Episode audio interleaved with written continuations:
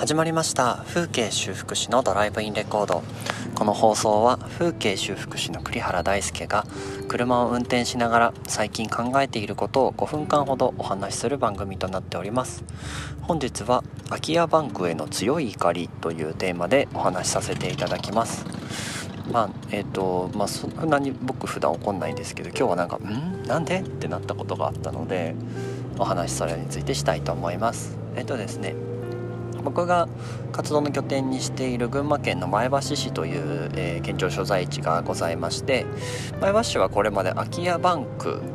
を設定してこなかったんですね。よくその地域で有給不動産になってしまっている空き家を、えーと、行政が管理をして、えー、それを購入したい方に渡すと。そうすると民間会社を絡んでないので、えーと、とスムーズな何でしょう、まあ、金銭の少ない形での取引が可能になるというような感じなんですね。ででえーと、空き家バンク自体はもう、ま、前橋市にないのも最初不思議だなと思っていたんですが前橋市はこれまでその空き家バンクを導入しない代わりに空き家推進ネットワークってネットワークを作っていてそれにこう事業者として不動産会社とかが登録しているとそのそれぞれの人たちがこういう空き家持ってますよみたいな情報をやったりあとは行政の方にこういう空き家ありませんかねっていうふうに相談が来た時にその事業者さんたちにつなげますよっていう、まあ、ネットワークみたいのがあると。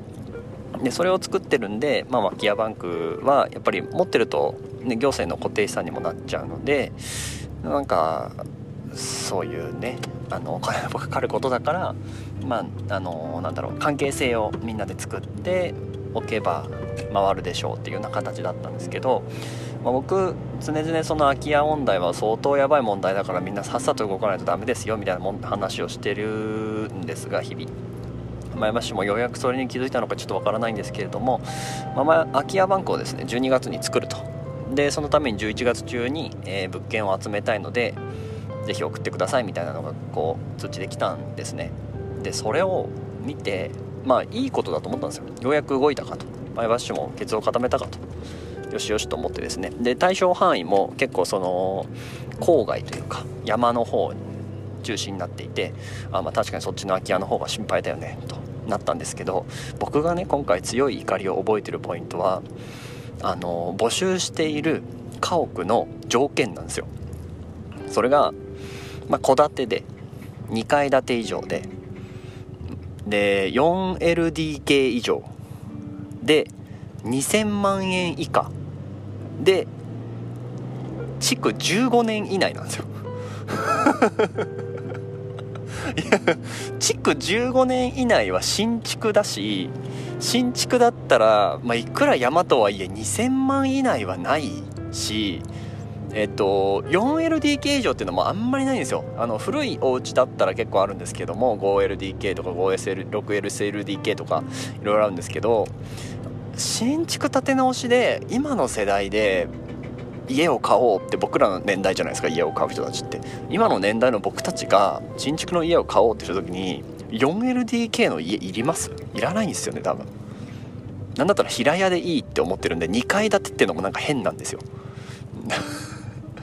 であのー、ほら見た瞬間にいやこんな物件あったら民間でいくらだって回せるわまだ築15年以内だったらって思うんですよ。僕たちが売れなくて困っていて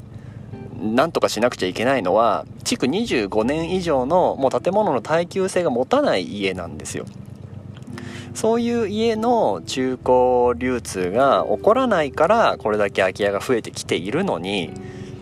なんだろうななんかその、まあ、例えば行政が回して何かその家に不具合があっては困るから築15年以内だったらある程度設備整ってるんじゃないかみたいなそういうセーフティーな感じなのか全くわからないんですけどなんかそれを設定して放置できちゃうこと自体がなんかもう何のための空き家バンクなのって思ってて。あの空き家を本当になくすために作ろうとしてるものじゃなくて空き家バンクを作ろうってしなくちゃいけないからじゃああの行政にこう問題が起こらないような形で残すためにはこのぐらいの条件は必要だよねっていうものにしか僕には見えなくて。いやもうな悲しかったですね。悲しかったです。今回は。うーん。ちょっとなんか一気に喋りすぎてしまったんですけど。えっ、とできる形とすればえっ、と例えば2階建てとかっていうのは関係なく平屋でも OK1 階建てでも OK でえっ、と 2LDK 以上だったら OK 絶対家を買う人がなぜ買うかって 1LDK の今までのお部屋で2人暮らしできてたものが子供が生まれるだとか家族が来るっていうので2部屋以上必要になるからなんですよね。だから 2LDK 以上あれば十分なんですよ。なんで 2LDK 以上に買える予算も2000万以下だとなかなかないから3000万円以下に買える。で地区の限界は定めない。せめてこれぐらいしないと作る意味はないんじゃないかなって思います。まあスタートなんでたくさんの物件を抱えてしまってもう大変だからそのなるべく絞ってなるべくないような形にしてスモールスタートしていくってていう方法なのかもしれないんですけどそれにしたってそれに関するそのなんでこの条件にしたのかっていう説明文が一個もないままこれの他にこの条件の他にもいい物件がありましたら有料な物件か有料な物件しかも状態がいい物件って書いてあったんですよ。状態がいい物件がありましたら是非ご紹介くださいみたいな。誰がするか情報状態がいい物件をなんで市に回さなきゃいけないだって得になんないじゃないですか。状態がいい物件だと誰か買ってくれるんで絶対。なんかなんかよくわかんないなって思ったのが今日のお話でした。うんとまあ、ちょっと月曜日になったらその担当課がしかも担当課もね2つあるんですよ。よくわかんないですよね。今日自分ちょっとなんかイライライラしてるな珍しく止まんないですね。すいません。こんな愚痴を聞いてしま聞いていただいてしまって。まあですねそういったことがあったので、まあ、ちょっと月曜日にその担当課2つあるんですけど、まあ、それぞれにちょっと聞いてみようかなと思っております。はい。それでまたイライラしたらちょっとまたここに愚痴吐きに来るかもしれないんですけれどもその時はごめんなさい。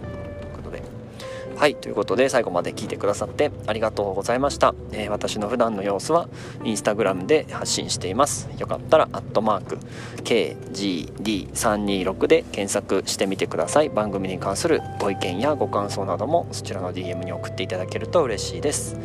はい以上風景修復師の栗原大輔でした。ではまた。